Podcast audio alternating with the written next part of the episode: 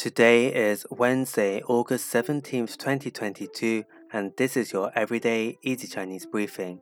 大家好，我是林老师, and in under 5 minutes every weekday, you'll learn a new word and how to use this word correctly in phrases and sentences.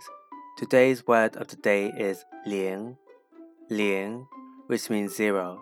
Let's practice by making different words, phrases, and sentences with 零. The first word is 零食,零食, which means snack. Let's look at each character of this word. 零 means zero and 食 means food. A way of using it in a sentence is 我经常吃零食。我经常吃零食. I often eat snacks. Another word we can create with 零 is 零钱,零钱. this means small change. Let's again look at each character of this word.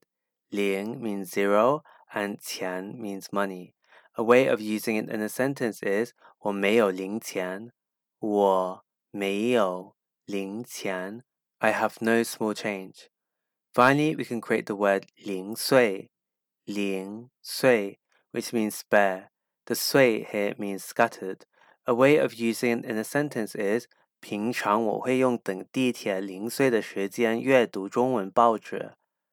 平常我会用等地铁零碎的时间阅读中文报纸。